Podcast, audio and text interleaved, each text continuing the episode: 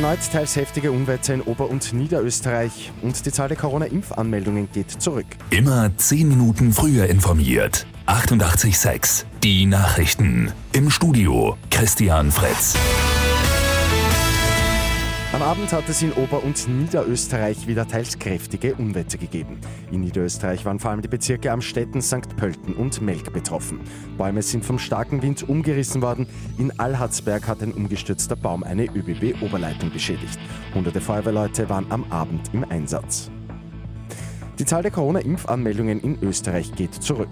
Um mehr Menschen zur Impfung zu bekommen, werden jetzt Anreizsysteme angedacht. Vor allem für die Jüngeren. Wie diese konkret aussehen sollen, ist aber noch unklar. Im Sommer soll es auch Möglichkeiten geben, ohne Voranmeldung eine Impfung zu bekommen. Auch mobile Angebote dürften kommen. Bei der Fußball-EM der Herren ist das Viertelfinale seit dem Abend komplett. England und die Ukraine stehen in der Runde der letzten Acht. England gewinnt gegen Deutschland mit 2 zu 0. Die Ukraine schlägt Schweden mit 2 zu 1 nach Verlängerung. Heute und morgen ist spielfrei. Am Freitag geht es dann mit den Viertelfinalpartien los. Und die Nachfrage nach Feriencamps ist heuer sehr groß. Die gute Nachricht zum Schluss. Die meisten sind nach den Ausfällen letzten Sommer ausgebucht. Für Spätentschlossene gibt es aber noch Restplätze. Mit 88.6 immer 10 Minuten früher informiert. Weitere Infos jetzt auf Radio 886 AT.